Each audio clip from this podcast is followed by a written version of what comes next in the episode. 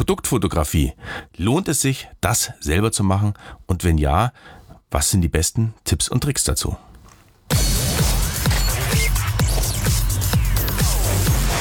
This is. Brand building, marketing, and creative campaigns. Welcome to the show. Ja, in meinen bisherigen Podcast-Folgen, gerade die Folge 1 bis 10, was ja so eine Grundausstattung fürs Brandbuilding ist, war ich eher so ein bisschen strategisch unterwegs. Das heißt, ich habe so erzählt, wie man eine Marke aufbaut und ähm, eigentlich keine Quick Wins, also nichts, was du gehört hast und sofort umsetzen konntest, beziehungsweise es hat einfach, die Wirkung hat ein bisschen gedauert. Und ähm, in vielen Konferenzen habe ich immer wieder gemerkt, dass äh, die Zuschauer und äh, ihr da draußen, ihr wollt immer so Quick Wins, am besten so die zehn besten Hacks auf Amazon. Das ist so immer so dieses, dieses beliebteste Thema gerade auf Konferenzen. Und ähm, ich dachte mir, hey, ich will jetzt auch mal was raushauen in der Richtung. Das heißt, Produktfotografie ist tatsächlich so ein Thema, obwohl es essentiell zum Brandbuilding dazugehört. Also zum, zum ganzen Markenauftritt gehören ja Fotos schon äh, sehr essentiell dazu äh, und gerade heutzutage im Internet. Und äh, insofern ja, es gehört zum Brandbuilding essentiell dazu. Es ist aber auch irgendwas, was du sofort mitnehmen kannst. Das heißt, ich möchte dich in die Lage versetzen, dass du bereits nach dieser Podcast-Folge Sachen umsetzen kannst ähm, in Eigenregie, die du ähm, also als Quick-Win oder Low-Hanging Fruit eigentlich sofort parat hast. Ja, Produktfotos. Ähm, braucht irgendwie jeder es ist eigentlich der entscheidende Faktor für die Conversion Rate. Habe ich selber gemerkt in einigen Optimierungsläufen einiger meiner Produkte. Du kannst mit Produktfotos extrem viel kaputt machen und extrem viel erreichen. Also da geht's in beide Richtungen. Und der Standard da draußen ist mittlerweile so hoch, dass äh, man sich eigentlich nicht leisten kann, ähm, stümperhafte Fotos in ein Amazon-Listing zu packen und da zu erwarten, dass es noch gut konvertiert. Das heißt, Produktfotos sind doch so essentiell, äh, dass es sich lohnt, darüber ein bisschen mehr nachzudenken, als vielleicht sogar über den einen oder anderen Textbaustein. Denn sie sind eigentlich das Erste, was gesehen wird. Ich kaufe selber so ein. Ja, und letztes Jahr kam mal in einer Facebook-Gruppe, ich glaube die Multichannel Rockstars-Gruppe war es, ähm, das Thema auf, ähm, naja, wie, wie machst du denn deine Produktfotos? Gab es einen kleinen Thread dazu und ich habe mich dann irgendwie mal so ein bisschen eingemischt in die Diskussion, habe gesagt, ja, ich mache da ziemlich viel selber, ist auch meine Historie. Ähm, ich kann es aber relativ einfach zu Hause machen. Also ich brauche da kein großes Studio, ich habe kleine Produkte, relativ easy, mit Tageslicht sogar. Und dann war so ein bisschen die Diskussion, ja, ähm, sag doch mal, wie du es machst und so. Und ich, ja, ich könnte es mal, also es ist ein bisschen lang für, ein, für, für so einen Kommentar, ich kann es ja mal in so einem kleinen Video aufnehmen. Und das war genau dann, äh, ja, der, der Anstoß. Und das hat jetzt tatsächlich so ein bisschen gedauert. Wie gesagt, letztes Jahr war die Diskussion, dass ich gesagt habe, ja, ich, ich nehme da jetzt mal ein Video auf. Und äh, warum kann ich das überhaupt oder warum mache ich das? Ich hatte ja 17 Jahre in der Werbeagentur als Geschäftsführer und äh, auch, auch Gesellschafter gearbeitet sozusagen und war dort zuständig für die Kreation. Das heißt auch Foto und Video und all diese Sachen. Und ich habe sogar selber mal, ähm, in, das war so mein härtester Produktfotojob, 900 Brillen oder Brillengestelle in einer Woche fotografiert und zwar inklusive Abgabe der, äh, der Bilder. Also da war, äh, war es jetzt schon so, dass, dass ich da richtig auf Effizienz äh, gepolt war und äh, keine Chance hatte da irgendwie ähm, ein Foto nicht auf dem ersten Schlag eigentlich so in die Kamera reinzubekommen, dass es eigentlich abgabefähig war und ich, äh, schon weiß freigestellt sozusagen. Also das heißt, äh, ich bin da hocheffizient geworden, äh, gerade mit dem Job und habe aber viele, viele andere Produkte noch fotografiert. Also jetzt äh, natürlich mit den 900 war ein Grundstein gelegt, aber weit über 1000 Produkte habe ich schon fotografiert.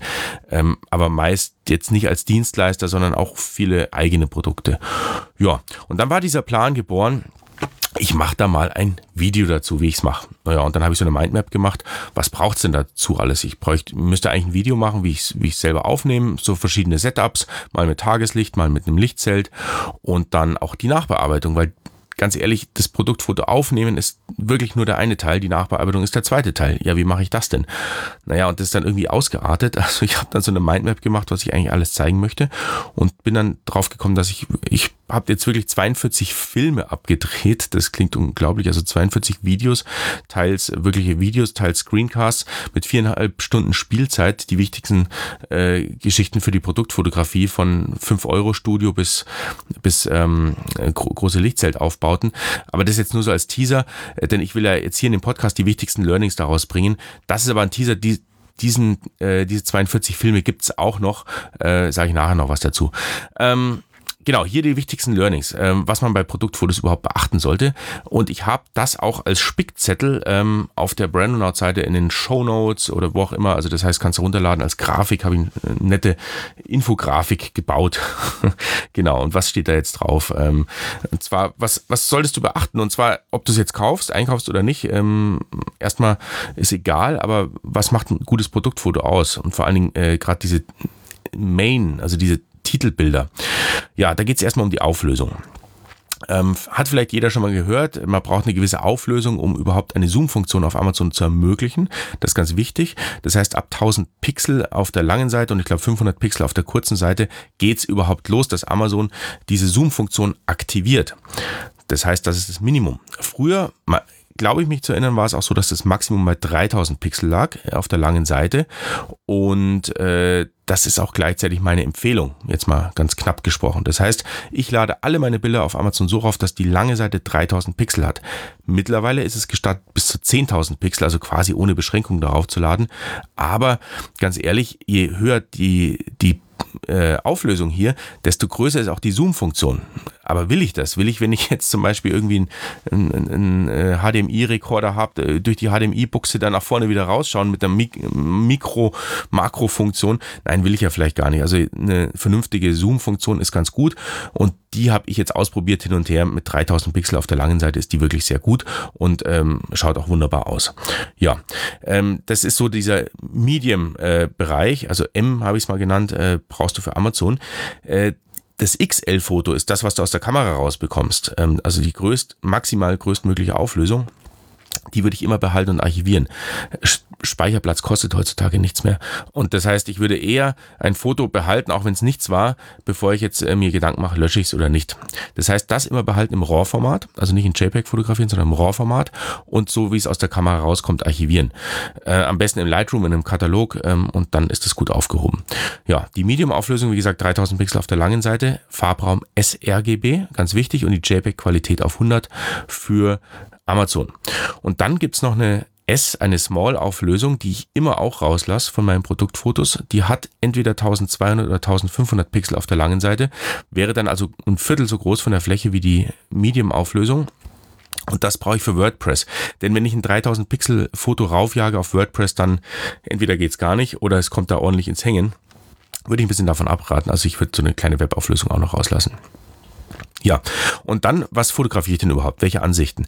Ähm, ich habe mir angewöhnt, dass ich ohne zu überlegen ähm, jedes Produkt erstmal äh, in 18 verschiedenen Ansichten fotografiere.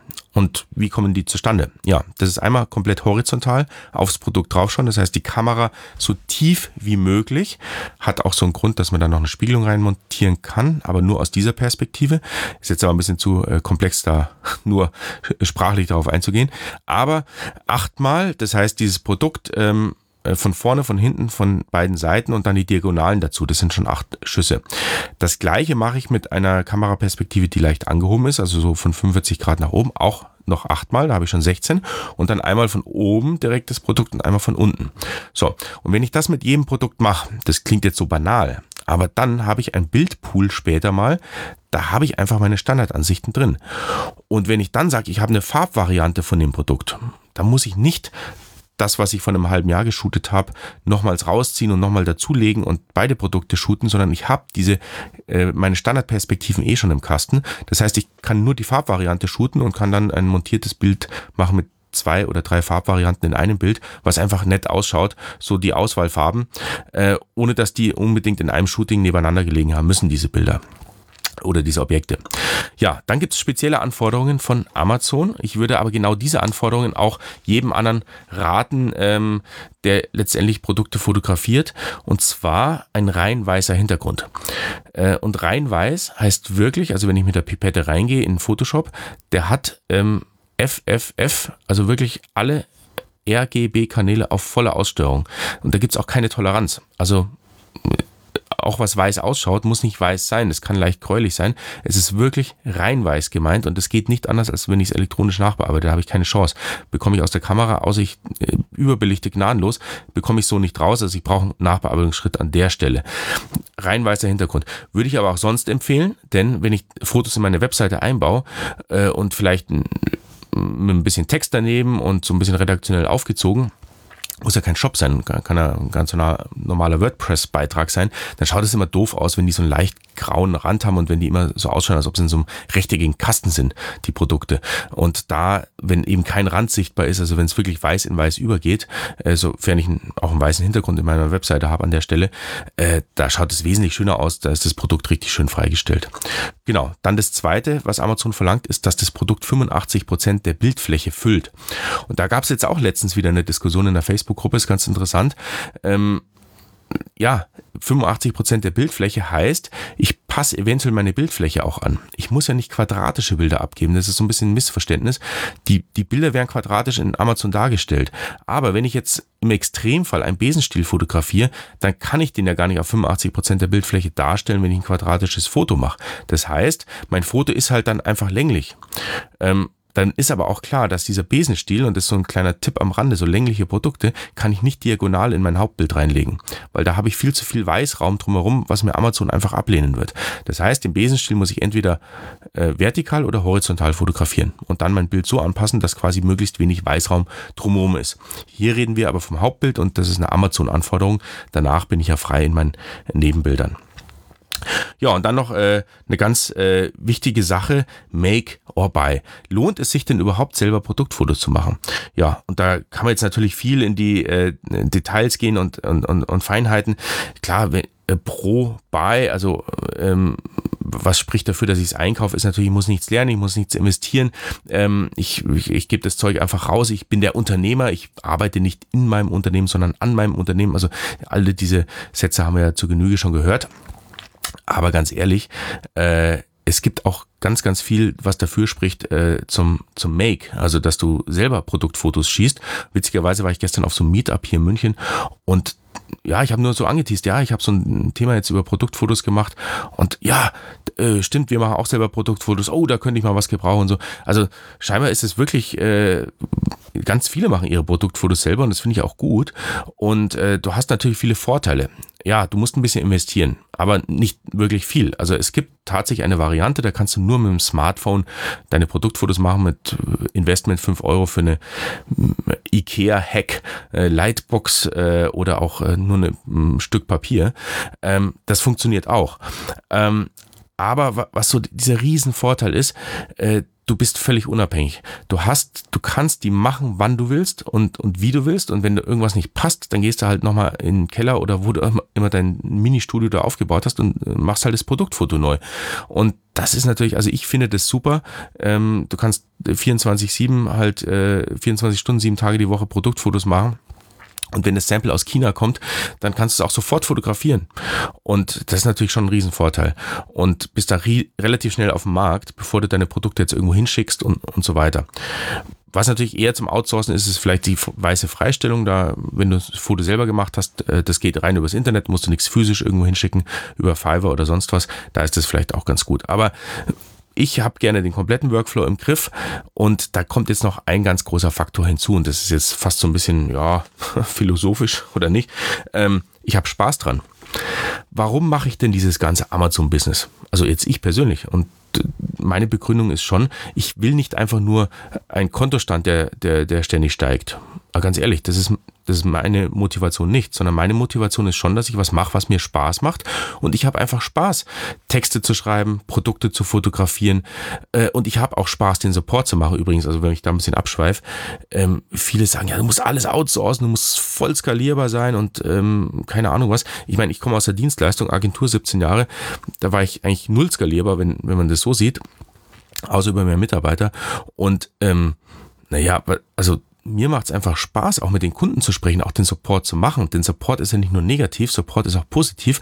Und wenn ich zufriedene Kunden habe oder auch nur Kunden, die sagen, wow, das ist so cool, dein Produkt, ähm, und, und ich schreibe denen dann mal eine Mail auch mehr zurück, als das vielleicht ein outgesourceter Support machen würde, weil ich einfach äh, sehe, dass der Kunde irgendwie Spaß in dem Produkt hat und ich bedanke mich dann dafür oder keine Ahnung was. Das ist einfach klasse. Also ich, ich mag das, direkt am Kunden zu sein. Ich mag auch direkt die Produktfotos zu machen und auch die Texte zu schreiben. Das ist halt mein Ding. Ne? Da muss aber nicht jeder so sehen. Nur das mal so zur Motivation, warum ich meine Produktfotos mache und warum ich da genau nicht unbedingt nur auf den Dollar schaue oder den Euro. Was ist denn jetzt günstiger? Ist es günstiger, dass der Chinese oder, oder ein outgesourcetes Studio irgendwo auf der Welt die Produktfotos macht und ich nur noch die fertigen Bilder irgendwie in Amazon einbaue? Ja, vielleicht wäre es günstiger. Aber ganz ehrlich, ähm, dann hätte ich nur noch irgendwie Daten zu schubsen was jetzt auch nicht unbedingt nur Spaß macht. Also ich stehe auch gerne mal auf von meinem Bürostuhl und mache irgendwas. Ne? Also so das mal so nebenbei. Genau. Und ähm, Genau, was, was sind denn jetzt übrigens die Optionen, nochmal ganz kurz, äh, die überhaupt selber zu erstellen? Ja, du kannst, ich habe es vorhin kurz angesprochen, mit einem einfachen Blatt Papier eine Hohlkehle bauen. Äh, das ist so das einfachste Setup. Und dort mit dem Smartphone shooten. Übrigens, die Amazon Seller App hat auch einen Bereich, das weiß nicht, ob es äh, jeder schon gesehen hat, schon relativ lang übrigens, ähm, mit dem man Produktfotos schießen kann. Da ist auch so ein Mini-Algorithmus dabei, der den Hintergrund ganz gut weiß bekommt. Also das ist tatsächlich so die, die, die absolute Quick äh, Fast Lane sozusagen. Aber wie gesagt, ein Blatt Papier reicht.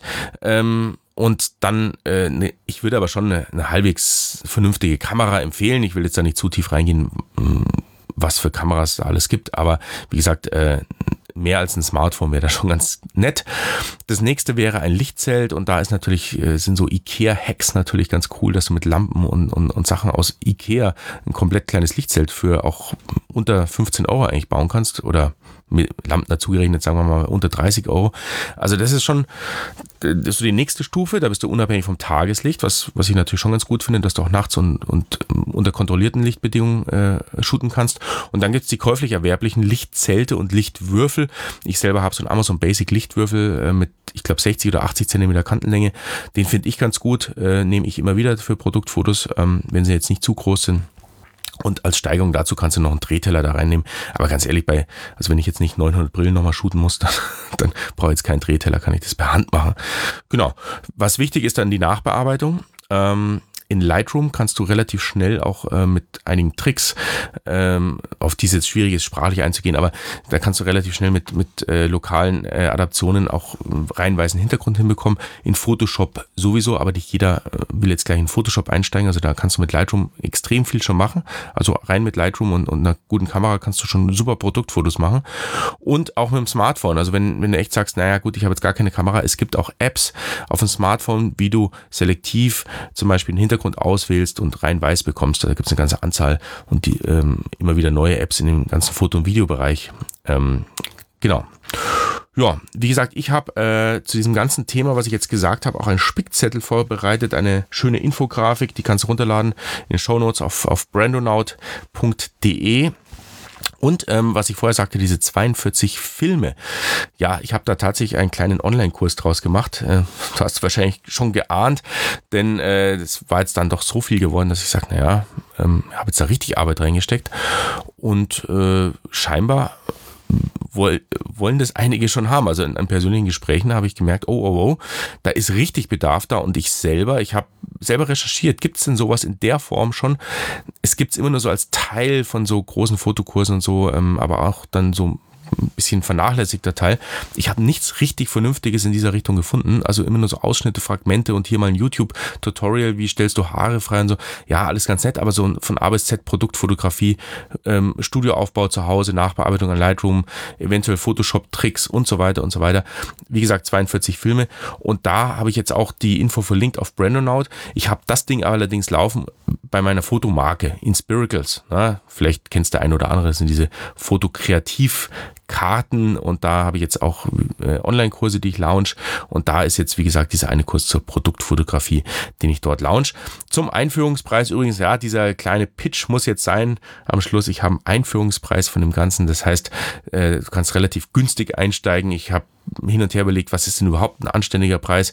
Ähm, bin da so ein bisschen auf 99 Euro gekommen äh, für einen normalen Listenpreis. Ob das so bleibt, weiß ich jetzt nicht. Ähm, vielleicht verändert sich das auch noch. Äh, aber ich habe einen Einführungspreis momentan 69 Euro. für den ganzen Kurs lebenslanger Zugriff.